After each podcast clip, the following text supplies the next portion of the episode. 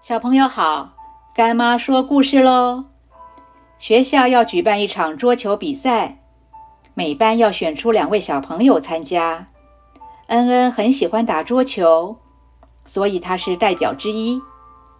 老师觉得俊俊对桌球应该是有兴趣的，因为每次俊俊看到恩恩在跟别班小朋友玩桌球的时候，他都会在旁边观看。所以老师想启发一下俊俊对桌球的兴趣。俊俊，你是不是喜欢玩桌球？是啊，我很喜欢桌球。俊俊，这次由你跟恩恩一起代表班上参加桌球比赛，好不好？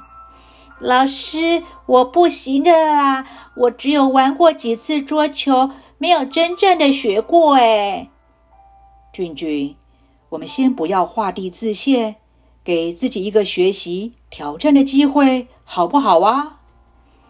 俊俊听完后，马上就接受老师的建议，决定参加比赛了。于是每天下课后就跟恩恩练习桌球，两个人的默契培养的也越来越好。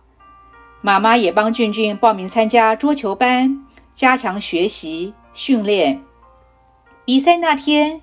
虽然恩恩跟俊俊没有好的名次，可是却培养出一个桌球双打的组合。恩恩跟俊俊也成为最好的朋友。俊俊因为这次的突破，以后也就更愿意接受其他不同的尝试与挑战了。孔子跟我们说过，一个人不要画地自限，不要还没有尝试过就先说自己不行。就像是很多食物，不要还没有吃过就说自己不爱吃。如果要长得健健康康的，就不能够偏食。任何事一定要愿意尝试，勇于挑战，这样才能学到更多的东西哦。现在干妈问你，有没有画地自限过？有没有还没有吃过的东西就先说自己不喜欢的呢？接着是大人的时间。以上是《论语·雍也篇》。冉求曰：“非不说子之道，力不足也。”子曰：“力不足者，中道而废，今汝化。”歌德说：“没有人事先了解自己到底有多大的力量，直到他试过以后才知道。”我们很容易画地自限、妄自菲薄，有时是因为没有信心。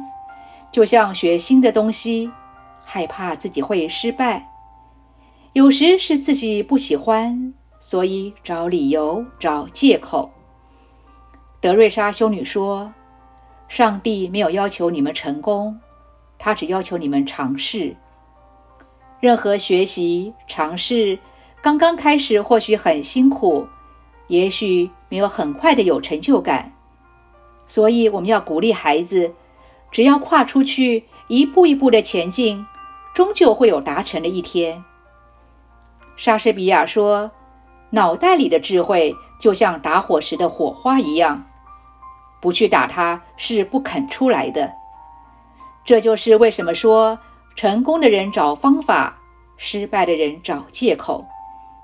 最后，希望大家在学习上、生活中能够勇于尝试，不要画地自限。今天故事就说到这儿，我们下次见喽。